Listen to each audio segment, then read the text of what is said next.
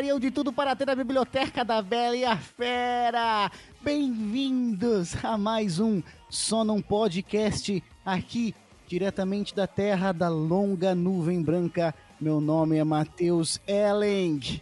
E aqui da Terra da Chuva é Thaisa Elling. Aqui é Vitor Luiz e eu vou começar com uma frase bonita que pássaros têm asas, pessoas têm livros. Caraca, ô Vitor, tem um, tem um outro Elling nesse, nesse episódio, cara? Quem, quem, quem que é? Tu é minha irmã, não? Ah, não sei. Consegue me ajudar a lembrar? O pai dá um, deu umas fugidas por aí, tem irmão que é tudo que é lugar, cara. Isso é, isso é foda. É, o nepotismo tá rolando solto até aqui, né? Tá rolando só. A gente teve que, na verdade, trazer a, a minha querida irmã caçula, porque nesse episódio nós, nós vamos falar de livros que marcaram a, a nossa vida e, infelizmente, o Vinícius ainda não sabe ler, né? Ah, é. Tem esse outro detalhe, é. Verdade. Interessante também que a Thaís até pode confirmar isso pra mim, mas ela teve, quando criança, ela teve uma, uma, uma condição, assim, diferente lá, e ela come- apenas começou a aprender a ler apenas com 15 anos. Confere a história não, Thaís? Aham, com certeza. Foi assim mesmo. Começou a ler depois de velha. É, sim, bem devagar, bem devagar. Escreve, escreve com Ainda garrancho. é devagar, né? De trás pra frente. Escreve de trás. Só letra de forma. Mas no, no programa de hoje, então, nós decidimos trazer ah, momentos literários que, que nos foram marcantes ah, durante a nossa vida. Mas antes de começarmos, ah, já é uma tradição antiga do, do Só Não Podcast, o Vitor pode confirmar. Muito antiga. Vem antes mesmo da criação do podcast. Isso, isso. De que quando a gente traz um convidado, e nós já tivemos alguns convidados aqui de peso, de nome, né? Teve o cara do Parasita, no nosso primeiro episódio ainda. Isso. Teve uma galera boa, e uma galera boa, a gente, né, só traz pessoa de qualidade. E como é de, como é de praxe pros nossos convidados, eles têm que responder uma pergunta. Ei, Uma pergunta de introdução ao Só Não Podcast. Então, Vitor, traz a pergunta pro nosso convidado aí. Ah, uma surpresa é pra mim? Não preparei nenhuma pergunta.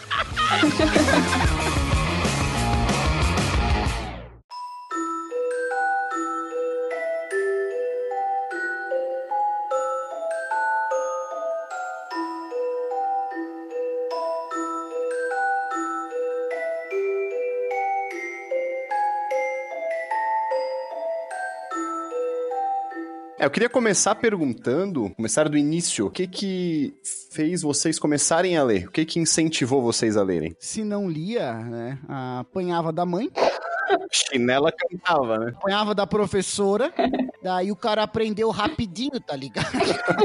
lindo e toques. Ué, eu não sei, eu não sei a Thaisa, mas pra mim, ah, sempre gostei muito dessa criação de mundos, assim, e pra, pra diversão e entretenimento e lazer, eu leio, leio muita fantasia. E o pequeno Mateuzinho Olha, conseguia se inserir muito nesse mundo de fantasia e tudo mais. E quando você alcança essa imersão, ah, se viciar em livros se torna algo muito, muito fácil, sabe? E tu já tinha me confessado também, não sei se procede, que também tu gostava de ler meio que pra fugir do ambiente que tu tinha É opressor, de uma, de, um- de uma, uma criação onde sempre davam bola só pra tua irmã, né? rejeitar. Eu lembro que eu tinha o meu próprio quarto, né? Quando a Thaisa nasceu, eu fui jogado pra garagem. E, Ah, cara, isso, pois frio é. à noite, sabe? Seu único amigo era livro, né? Ele era tanto. Você tanto lia quanto se cobria com ele, né? Eu lembro de olhar pela janela embaçada, Vitor, eu do lado de fora, eh, no frio, e dentro, e dentro a Thaisa na frente da lareira. Com um chocolate quente, achando marshmallows, com teu pai, com a tua mãe, né? Exato. Rindo e contente. É exato, e eu do lado de fora ah, da, da casa, né? eh, com o livro debaixo do braço. Um letreiro em cima ali, esse família feliz. Então, a minha história se resume muito a isso. Agora, a Thaisa pode contar o outro lado aí. O lado da riqueza. Riqueza. O pior é que, é que tudo eu acho que desse negócio de começar a ler, acho que é a mesma história, né? De se envolver. Sim. e tal, e conseguir enxergar de outra forma. Mas o mais engraçado é que esses tempos eu até parei pra pensar como que eu tinha começado a ler tanto, né? Porque se a gente fala o quanto a gente lê, as pessoas como, meu Deus, Sim, ou não é sim. normal? Porque pra mim o começo foi tipo com a saga do Crepúsculo, cara. Sim, sim. Adoro. Mas pensa que assim, se a gente começou com o Crepúsculo, a gente terminou em outras coisas agora também. Precisa, eu acho. Eu acho que todo mundo precisa começar com algo mais digerível, assim, sabe? Também é o, é o erro no começo das escolas, né? De querer que a gente leia Ah, um. Dom Casmurro, muitas ideias que os alunos tentem mastigar mais fácil um livro, Sim, sabe? Sim, Porque sim, sim, sim, é verdade. A Thaisa, a Thaisa Sim. disse antes que começou ali com o, o Crepúsculo. E eu não comecei com o Harry Potter, mas eh, foi sem dúvida um dos mais marcantes inicialmente. E é engraçado que existe esse efeito da saga, né? De você crescer junto com o personagem. Uhum. E foi algo que aconteceu comigo com o Harry Potter. E, e isso causa uma, uma fácil identificação sua com o personagem e com a história, né? Uhum. Porque o, o Vitor tava, nos trouxe aqui antes, e tu pode contar aí, Vitor, que você começou a ler um livro e parou justamente porque os personagens não, não cresciam junto contigo. É, eu, eu, eu, eu cheguei a ler, acho que 90% dos livros do Desventuras em série, né? Uhum. Só que era um padrão de livros, assim, né? Ele seguia isso. E no começo era bacana, só que depois, lançando um por ano, quando lançaram os últimos, eu já não tinha mais a. Já não era cativante pra mim, Tu entendeu? já era velho, né? Nos últimos eu tinha 35 anos, né? Não, mas Que nem Harry Potter no final do último livro. Que tem 40 anos, mas na, no cinema ainda é o, é o Daniel Radcliffe ali com 25. E a ideia, a ideia não é fazer comparações, né? A gente, como a gente falou, vamos, vamos se ater aos livros, mas isso eu ia perguntar pra vocês que, que são fãs, e pelo que eu senti, lendo os primeiros livros, que ele pa- parece-me um livro um pouco mais maduro desde o primeiro no livro do que nos filmes. Ele parece ser um pouco menos infantil. Não que os filmes seja muito infantil, mas ele é um pouco mais ou a impressão de quem não é um leitor ávido do Harry Potter? Parei pra pensar agora. Porque eu não senti isso, é que eu tô, tô pensando aqui, mas eu não lembro de ver esse disparate, assim, principalmente nos primeiros livros, que eu acho que ele é muito condizente, o filme com o livro, sabe? Sim. Até pro final, a gente vai vendo um pouco mais de erros, entre aspas, no cinema ali, comparado ao que ela tinha escrito, mas... Diferenças, diferenças, tu disse. Eu não senti muita, muita diferença, assim, em relação ao Harry do livro e ao Harry do filme, assim, não sei. O primeiro livro do Harry Potter, ele, quando ele é vendido, assim, quando vai em livrarias e tal, ele é colocado como infanto juvenil, né? Ou alguma coisa nesse sentido. Então ele realmente ele é Sim. vendido pra uma, uma, uma faixa etária dos seus 12, 13 anos. Eu não realmente não lembro o suficiente do primeiro livro, da leitura do primeiro livro, pra fazer essa comparação. Sim. Mas se algum tiver que ser mais infantil, vai ser o filme. É. Isso. Não, é, é, não digo nem assim de infantil da trama em si, mas o que me chamou, por exemplo, assim, quando eu li o primeiro filme, eu imaginava eles um pouco mais é, velhos até. Claro, eles tiveram que fazer aqui, foi condizente até para que os, que os atores crescessem junto com a história, né? Mas parecia até pelas tramas e pelas atitudes que eles eram mais Sim. velhos do que realmente eram. Principalmente se tu comparar com crianças da, da nossa. Não bruxos, né? Crianças normais. A gente ia estar numa, a gente ia tá numa aula de poção ali, fazendo. Imagina a gente, porque quantos, quantos anos eles têm lá no primeiro? Uns 7, 8? 11 anos. Mas a gente com 11? Porra, tá ligado? A gente já tá enfiando a varinha na bunda do amigo e saindo É, correndo, tipo, rindo, tá ligado? Ah, Não, jamais ia entrar lá e ir atrás do cara lá, entendeu? No primeiro, Pra- eles colocam pra- a varinha no nariz do trago. a, no, nós, a gente tá colocando a varinha no nariz do Heron, não no nariz do Trasgo. Que é um trasgo também, né? Não é tão feio, mas é tão nojento quanto um trasgo. Mas trazendo então já o, o, o primeiro desses momentos ah, literários, o meu foi com o Harry Potter. E o momento que mais me marcou, assim, ah, a ponto de eu lembrar onde eu estava, o que eu estava fazendo, foi no sexto livro, ah, A Morte do Dumbledore. Pô, esse eu comecei a ler ontem, cara.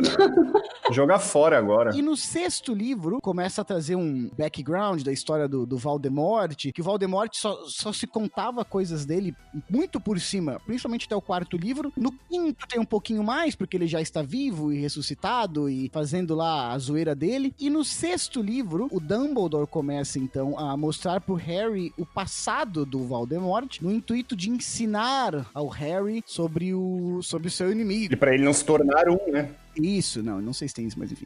Ah, É, né? e o livro tem uma aura que, na minha opinião, consegue ser mais sombria do que a do sétimo ainda, porque parece muito que tá dando que vai dar coisa errada, assim. Vai dar problema. Tem uns diálogos do Dumbledore com o Snape que, que é tudo fora de. que não faz sentido quando o Harry ouve, a gente vai, vai entender isso só no sétimo livro. Uhum. Sim. Ah, tem a questão do Malfoy tentando trazer os comensais pra dentro de Hogwarts, mas você também não. Sempre torci muito por esse loirinho aí, muito bom ele. Péssimo ator, mas, é, mas o livro é legal. Não, tô falando do livro. Isso, isso. E daí, basicamente, no livro acontece dessa forma: o Harry e o Dumbledore acham uma. Aliás, o Harry não acha porra nenhuma, ele, né? Ele era quase um inútil no, no, no sete livros. né? É, o Dumbledore acha uma, uma Horcrux. Orkut. Ele acha o Orkut, ele acha o Orkut do Voldemort e ele vai lá uma zoeira. E dá um like. E o Orkut e o Voldemort era muito de postar o que ia fazer, né? Aí ficou meio que telegrafado, né? Ele, o, o, o, o Dumbledore hackeia a conta do Voldemort no Orkut. Caralho, os caras eram muito na frente, era muito à frente do seu tempo. Ele hackeia a página do Voldemort e ele vai lá e curte a página Adoro Harry Potter com o perfil do Voldemort. Nossa, cara, dado uma... deu uma treta, cara, velho. Não é grande surpresa o Dumbledore ter morrido, né? Os livros te preparam por uma seguinte questão, que é o Valde o, perdão, o Dumbledore é o único que é capaz de bater com o Voldemort de frente. E ele tem essa relação de ele era foi o professor do Voldemort, ele conhecia ele enquanto adolescente e tal. Por ele ser tão importante, eu não achava que ele fosse morrer. Hoje, quando eu olho pra trás, faz muito sentido o Dumbledore não estar vivo no último livro, né? Não acho que o papel do Harry teria sido muito, sei lá, limitado no caso, né? Sim, sim. Ah, pro Harry fazer essa última missão sozinho, né? Então, basicamente, o Harry e o, e o Dumbledore vão atrás dessa Horcrux, Horcrux, Horcrux. Eles chegam numa, eles chegam numa hum, caverna no, no mar, assim, numa, num, num fiord lá, e tem um, como se fosse uma ilhazinha dentro dessa caverna. E lá no meio tem uma, um cálice lá. Cálice de fogo. Isso não, tá errado. E pra pegar o colar, o Dumbledore tem que beber uma água, a beber a água que tá dentro do cálice, assim. Tá dentro daquela, daquela, daquela, tipo, não que não é uma bacia, né? Mas que ele vai dando no, pra ele numa concha, né? Algo assim. Isso, exatamente. A, a morte do Dumbledore, na verdade, começa pra mim ali. Ele fala assim: não importa o que eu fale, Harry, você continue me dando ah, de- a água, né? Continue me dando essa água pra beber. É quase que uma abstinência ao contrário, né? Sim. Não importa o que eu diga, me dê a droga. Assim que ele começa a beber a água, o, o Dumbledore começa a suplicar pro Harry parar. E o livro descreve, assim, a sensação do Harry ao ouvir isso, né? Do ou- ou- ouvir essa súplica do Dumbledore que estava no chão, fraco, assim, e que dele fala, ah, daí ele parece pela primeira vez como um senhor de cento e poucos anos que ele tinha, sei lá. Caraca. Ah, ele parece debilitado e fraco, Sim. e ele tem que continuar dando a água. Cara, ali já começa a se sentir muito mal pelo Dumbledore, assim. E daí, basicamente, eles conseguem sair dali e eles chegam em Hogsmeade, Hogsmeade, lá, aquele vilarejo do lado de Hogwarts. E quando eles chegam lá, o Dumbledore ainda está fraco e eles recebem a informação de que os comensais da morte ah, invadiram Hogwarts. E eu nunca vou me esquecer, cara, do livro narrando essa parte do Dumbledore e do Harry voltando de vassoura de Hogsmeade pra Hogwarts, que falava assim, no momento em que o Dumbledore soube que a escola estava em perigo, ele voltou ao normal. Ele se endireitou na vassoura, que ele tava quase caindo, e começou a, tipo, voar com muita determinação no olho. Aí o coraçãozinho, o coraçãozinho do Matheus se acalmou, né? Ai, cara, mas sabe quando tu, tu cheira merda? Tu fala assim, opa, cheirei merda. E caguei. tá cheirando a problema. E basicamente eles chegam lá, o, o Harry está lá com o Dumbledore, daqui a pouco chega o, o Draco. Que a gente ficava sempre Era vilão se não era vilão, né? Exato. Daí nisso chega o Snape e chega Sim. os outros comensais da morte. E o livro, de uma maneira genial, faz o seguinte: o Snape aponta a varinha pro Dumbledore e o livro narra da seguinte maneira: pela primeira vez na noite, a voz de Dumbledore suplicava. Daí ele falava assim: Snape, por favor, o que, que você entende por essa frase? Snape, não faça isso, né? Tu pensa, pô, o Snape está nesse conflito interno de ser bom ou mal, e o Dumbledore está falando: Snape, não faça isso. Nesse momento, o Snape solta o Avada Kedavra, mata o Dumbledore. Como é que é? O Avada Quebravas. Que brava. Quebravas.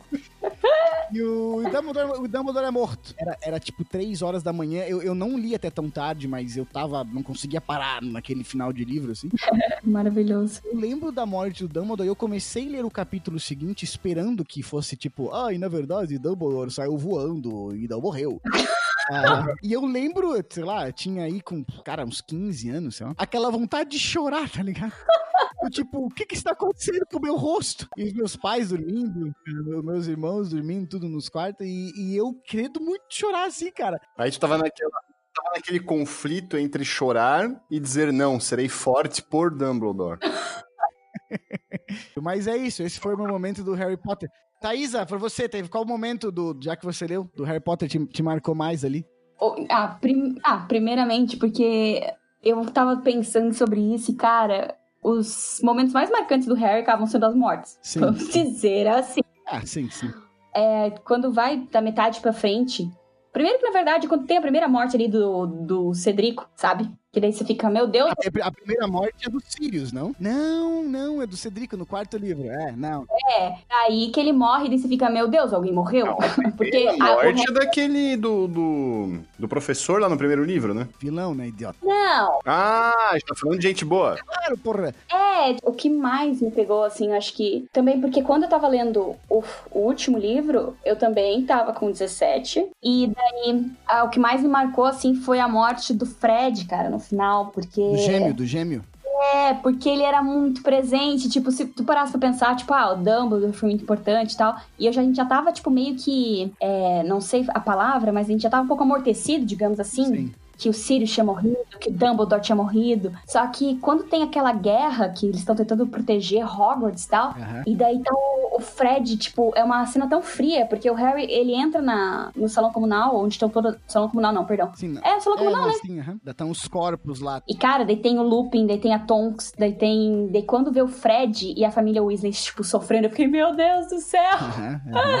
né? Tipo, porque quando eles estão levando o Harry já pra casa dos Weasleys, um dos gêmeos já se machucam da orelha, lembra? Sim, perde a orelha. Isso, daí a gente já fica, meu Deus, alguém vai morrer. E é engraçado porque te prepara, mas não morre, então você esquece. E daí no final, tipo, te tirou de uma vez, sabe? Eu confesso até que pra esse final eu achei que a, que a J.K. Rowling ia matar, sei lá, o, o Rony e a Hermione, sabe? Não apenas, aspas, o Fred, sabe? Ele mata o. Mata, matou os pais, né? Já nasceu, tipo, meus pais. Ele perde o padrinho, logo após ganhar o padrinho. Sim, Daí perde o Dumbledore. Ele considerava um mentor, um pai. exato. Daí tá. Daí você pensa que ele descobre que o Snape é bom. E daí ele perde o Snape. Sim. que amava a mãe dele, e daí ele perde o Lupin, que foi uma das pessoas que também abraçou ele no começo. Se ele perdesse o Ron e o Hermione, tava sozinho no mundo, né? Ah, mas ele ainda, ainda ia ter os tios e o primo, né? Exato. O primo, o primo gordo gostava dele. Na verdade, no final, no final de tudo, o Harry Potter é uma grande, é, um, é uma grande ode ao preconceito contra gordo. Porque todo gordo, todo gordo no Harry Potter é pau no cu. Pode ver. Todo gordo no Harry Potter é pau no cu.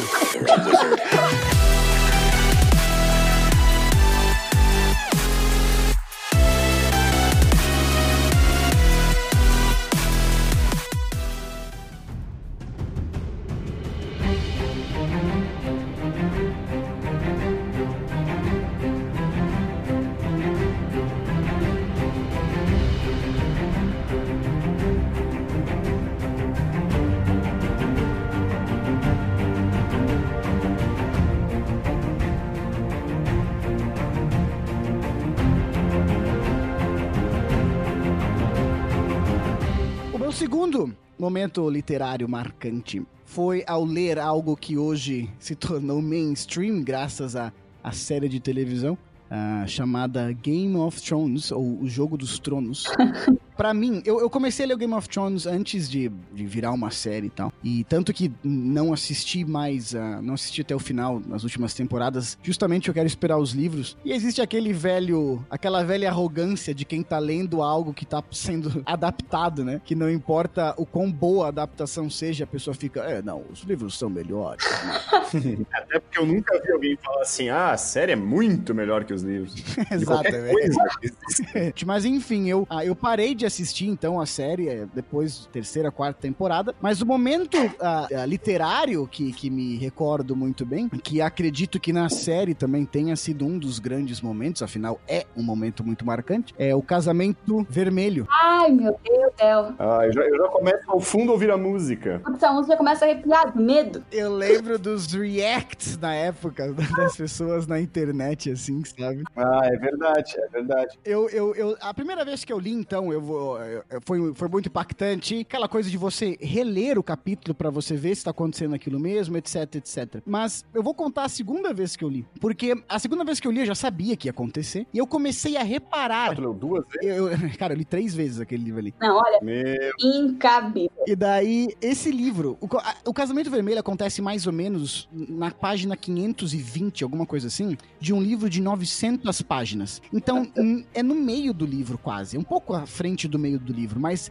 não é o final do livro onde você, onde você espera a morte do Dumbledore, tá entendendo? Uhum. Isso era no, no meio. te pegou de surpresa. E, e é exatamente essa questão. Quando, Te pegou no pulo. cara, eu tava pulando, segurou minhas pernas e Jogou no. caí de cara. Isso me, isso me lembra de uma cena muito engraçada. É, tu não vai contar agora, tu só falou isso, vai ficar quieto. Não, não vou.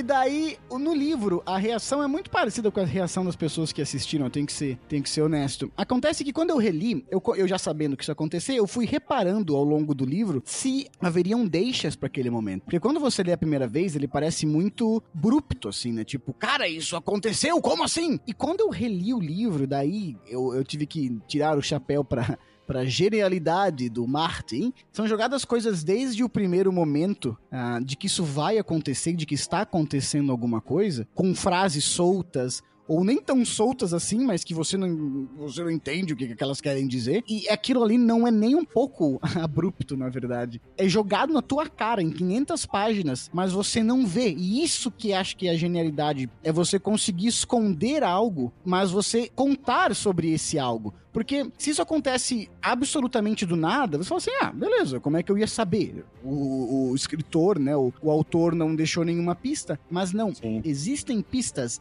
desde o primeiro momento. E ao reler, porque como, como é que acontece no Game of Thrones? Cada capítulo é um personagem. Então o nome do capítulo é o nome do personagem. Então o nome do capítulo é Tyrion, depois vem Daenerys, depois vem John. E então cada capítulo é um personagem. E cada capítulo conta pelos olhos do personagem, né? É. Então, por exemplo, os capítulos do Tyrion tem mais falas, os capítulos do John quase não tem fala, porque ele é muito introspectivo, etc, etc, etc. No- Normalmente é o seguinte, se tem um capítulo da área, vai ter outro capítulo da área depois de umas 80 páginas. Então vai ter um capítulo da área, da, da Sansa, ah, do, sei lá, da, da Cersei, né? Daqui sete capítulos vai vir um capítulo da área de novo. É assim que no- normalmente funcionam os livros. O Casamento Vermelho, então, se passa pelos olhos da, da Kathleen, né? O que acontece, que eu não tinha reparado a primeira vez que eu li, era o seguinte. Tinha um capítulo da área, porque ela está chegando no castelo. Sim. Ela está, ela tá, ela tá com o, com o cão de guarda lá, o cão de caça. O cão de caça, não o cão de guarda.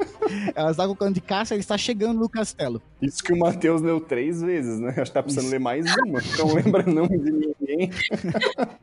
tem, o, tem o capítulo dela, da, da, da área, e tem o capítulo da Kathleen. Tem um capítulo da área de novo. E isso, hum, digamos assim, como eu falei, não acontece quase nesse livro. Ou nunca tinha acontecido, que eu não, pelo que eu me lembro. E daí então tem assim, área, Kathleen, área, Kathleen, área, Kathleen. Vai tipo assim, umas três vezes elas em sequência. E o que que isso faz? Aí tu já pensou, né? Opa, Só, só na segunda vez, na primeira eu não reparei. Mas o que que isso cria? não dá pra... percebes que tu não presta muita atenção na leitura.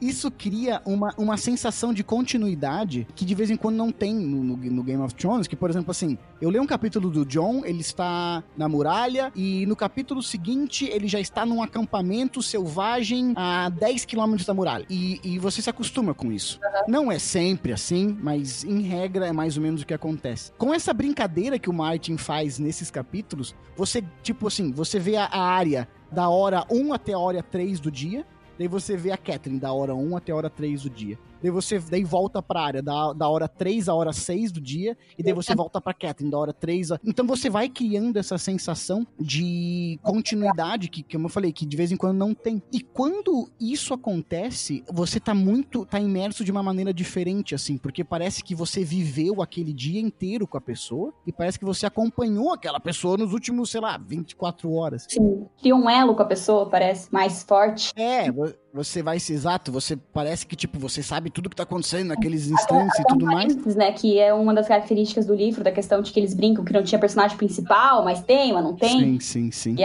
acaba colocando duas pessoas em foco, né? Exatamente, exatamente. E daí que acontece? Você também tá ansioso porque a Arya está chegando perto da família dela pela primeira vez em três livros, pela primeira vez em duas mil páginas, tá entendendo? E você tá já ansioso por causa O disso. grande reencontro. E daí entra no casamento vermelho, que é durante a noite. Ah, É- é- são jogadas cenas. Ah, de novo, eu não tinha reparado isso quando eu li a primeira vez. São jogadas cenas, por exemplo, no capítulo da área. Ela chega e ela fala que tem os, ah, os soldados do lado de fora. Os soldados de ambas as casas, né? A casa lá do, do cara que vai matar, a casa dos Stark, não sei das quantas. E ela descreve que um batalhão estava bêbado de uma casa e o outro não estava bebendo, alguma coisa assim. E quando você lê isso pela primeira vez, fala, ah, beleza. Nossa, grandes bosta, né? Até porque o Martin, ele é muito ilustrativo e ele descreve muito as coisas. Sim. E você acha que isso é só uma descrição qualquer, né? E ao ler de novo, você fala assim, filha da puta,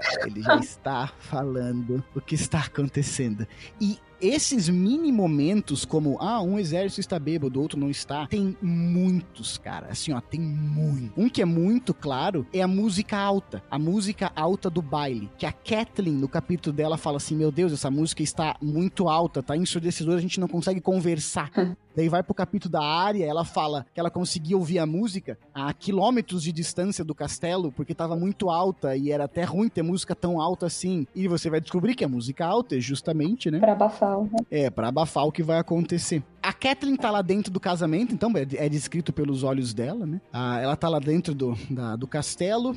E ela fala que a música tá alta, ela fala que ela repara também nessa, nessa questão de ah, os- todos os soldados Stark, os da hierarquia maior dos Stark estavam muito bêbados. Chega um momento que você tá lendo então e ela toca, fala que ela toca no braço Sim. de um dos convidados e ela sente a armadura por baixo da roupa de festa. Que daí ela começa a observar o que tá acontecendo. E daí, cara. Ah! Nossa. Aí pegou. Só que o teu cérebro lendo, tipo assim, tá, eu não tô entendendo, eu não tô entendendo, eu não tô entendendo. E não pode ser algo muito grande, porque eu estou no meio do livro, em resumo. O cara tá com a armadura, ele sai. Do, da, da- ah, os músicos que estão tocando, que nem eram tão bons músicos, eu acho, porque eles não eram músicos. Daí eles pegam o arco e flecha lá de cima, começa a matança. E aí tu fala, pô, que foda, caralho, que, que plot twist, né? E tal, tal, tal. Eles matam o, o Rob, né? Que você, cara, é- é- até então você pensa assim, cara, é o único, é o único Stark sobrando aí, é o King of the, é o, É o, é o único que pode fazer alguma coisa, digamos assim, né? Exato, é, exatamente, é o, que é o rei do norte Sim. e ele é morto, ele é esfaqueado e tal.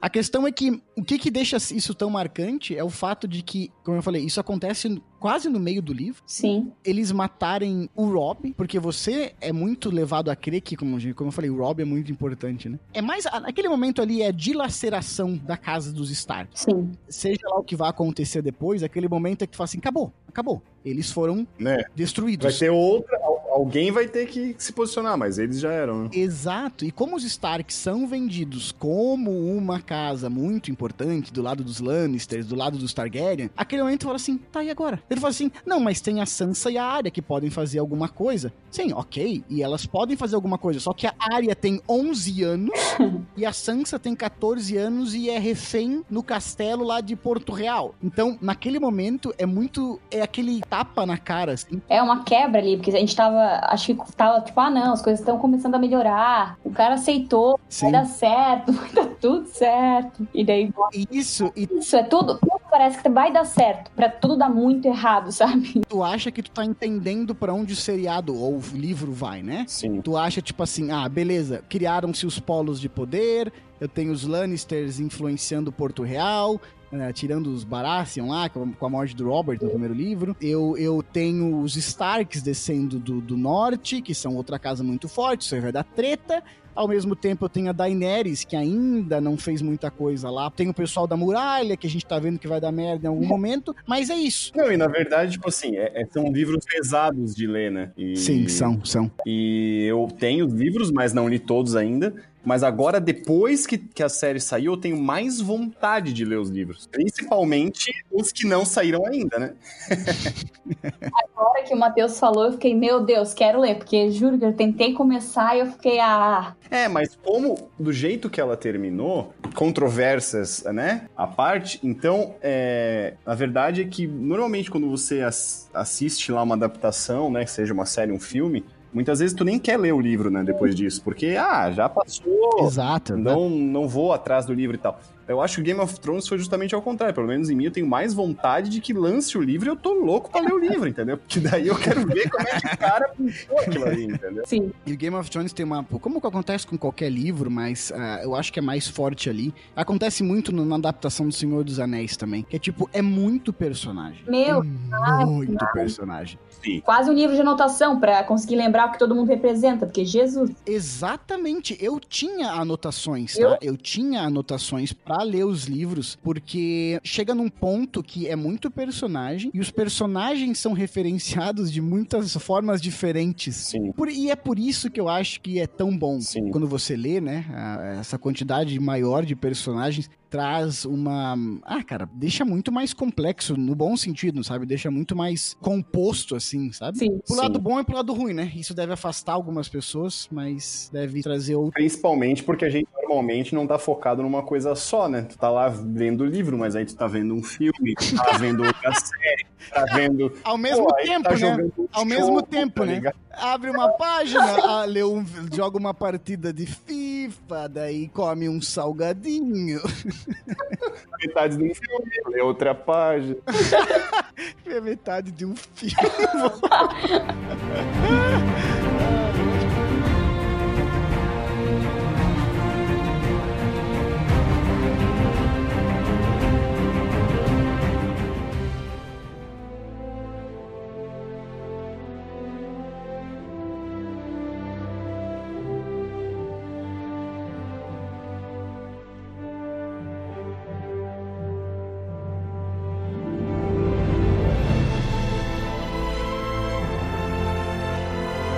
Então, vamos agora pra nossa convidada. O que, que- o que, que a nossa convidada tem pra pra nos trazer? espero que seja boa. literário. Espero que não seja algo óbvio, tipo Harry Potter ou Nárnia. Ah, mas olha esse spoiler, né? Cara, eu resolvi trazer Nárnia. Porque o Matheus me deu essa ideia agora, né? Exato. Ah, a Thaís Não. tá em Nárnia. Tá em Nárnia. Qual momento? Qual momento de Nárnia? Cara, a última parte de Nárnia, do último livro, É. é. Eu não sei se vocês leram. Vocês dois leram Nárnia ou não. Nope. Vocês leram? Nope. Não li. São quantos livros? Sinceramente, eu não lembro de cabeça. Sou péssima, porque eu li ele, Ai, ai, ai. E diz que é bom. eu li ele numa. Sabe quando aquele vem tudo junto? Vem tudo junto? Não sei explicar. Que é uma, uma- um livro só, caso. E daí só ia mudando os nomes. Um Eu nunca decorei. Isso. Mas unboxes eu também. Né? Mas Sim, é né? Quando vem tudo no mesmo, é. Uma coletânea, Uma enciclopédia. um dicionário. Isso, dicionário. É, acho que era essa a palavra. E aí, aí, aí? E no final, o, eu não sei se vocês sabem que eles associam a imagem de Aslan, que é o, o leão lá, Sim. a Deus, no caso. Não é Jesus? A Deus, no caso. Certeza? Não é, não é, ele, não é porque ele morre e ressuscita, Tá pô. trazendo ela, deixa ela falar, tu não sabe. Tu não sabe. É que no final, Ah, ele leva as pessoas como se ele tivesse indo pro juízo final. E as- ele iria- levar todas as pessoas que são de Nárnia pro paraíso de Aslan, entre Hum. aspas. hum, Entende? E daí ele explica é, sobre para as crianças que as aventuras que elas viveram era coisa das, da cabeça delas. E o autor ele deixa em aberto sobre se as crianças realmente viveram aquilo ou não. ou será drogas? É quase isso. Ele dá a entender que é como se elas tivessem morrido. Ah, E elas viveram aquilo antes de irem pro paraíso, entende? Tem um nome pra isso, né? Pra esse desfecho. Como é que é o nome? hum, qual que é o nome disso aí? Tem um nome pra quando o filme ou um livro termina e fica na naquela se, se é tudo verdade ou tudo imaginação. Tem um nome pra esse desfecho. Inception. Inception. Não é, não é isso. o nome. enfim, enfim, não, não vem ao caso, não vem.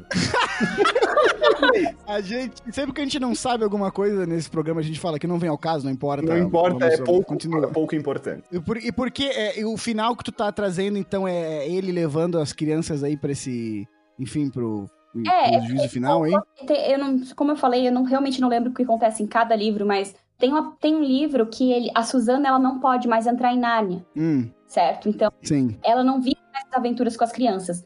Só que daí é como se o autor colocasse que quando você envelhece, você fica cético. Hum, E você perde dessa magia e esse poder de acreditar. sim. Só que o Pedro tinha mais ou menos a mesma idade da Suzana ali. Aham. Se não me engano, ele era até um ano velho ou algo assim. Só que ele continua voltando pra Nárnia. E no final, a Suzana não tá junto com as crianças quando elas são levadas pra cima, digamos assim, né? Porque o autor, ele era muito religioso. Sim, sim, Toda Nárnia é relacionada à história da Bíblia. sim, sim. É interessante porque, além de ele deixar em aberto, tipo, porque você fica, meu Deus, mas eu li 300 livros, tava todo mundo bem, agora tá Sim. todo mundo morto. Agora todo mundo morreu, né? Você não sabe se a Suzana, ela realmente, ela morreu no mesmo acidente de trem que as crianças, Uhum. ou se ela, ela saiu da memória das crianças, sabe? Sim. Até que elas pudessem deixar esse mundo e ir pro próximo. Eu Sim. acho genial, porque ele faz uma re- correlação, assim, tipo, pra quem mais religioso, algo assim, uma correlação com a Bíblia gigantesca, assim, de uma forma incrível, assim. Eu achei Uhum. sensacional. O que eu acho foda é como um livro desse antigo, porque esse livro é de quando? Ah, sei lá, 1900 e quanto? É, é publicado entre 1950 e 1956. É, pois é. Ah, ah, é engraçado como, como funciona ainda hoje em dia, né? Tu leu agora o quê? Nos anos 2000, né, Thaís? Até porque antes disso tu, tu, tu usava fralda. Lá em 50 tu não chegou a ler, né, quando saiu. É, tu chegou aí na Premiere, né? Ainda, ainda, o livro ainda tem uma linguagem atual, assim? Ainda funciona pros dias de hoje? Eu, eu fiquei um pouco assustada quando eu li 1950, porque o livro é muito fácil de ler. Porque se você pega, eu não sei se vocês chegaram a ler na escola ou qualquer Hum. coisa assim, tipo, Romeu e Julieta, Jesus amado, continua, é muito chato. A qualquer livro do Shakespeare é bem pesado. Ah, pronto. Entendido, chegou entendido de Shakespeare aqui. Falou que não lia livro nenhum e agora ele só lê Shakespeare. A única história que eu tenho de Nárnia é, eu tava conversando com essa pessoa que é bem religiosa e ela tava me contando assim as semelhanças entre a Bíblia e Nárnia e etc. E eu peguei e falei assim: "Não, eu, eu também tô lendo um livro religioso, é 50 tons de cinza". Mano, eu tomei-lhe um esporro. E o pior, o pior é que eu nem tava lendo, tá ligado?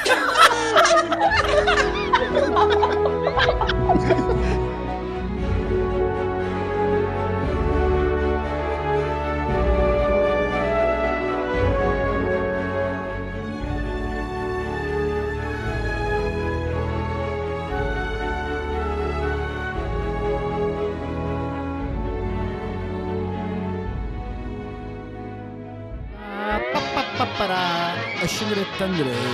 Açında şindero, haşinden beru, da şıkı tıkı taktara, şıkı tıkı taktara.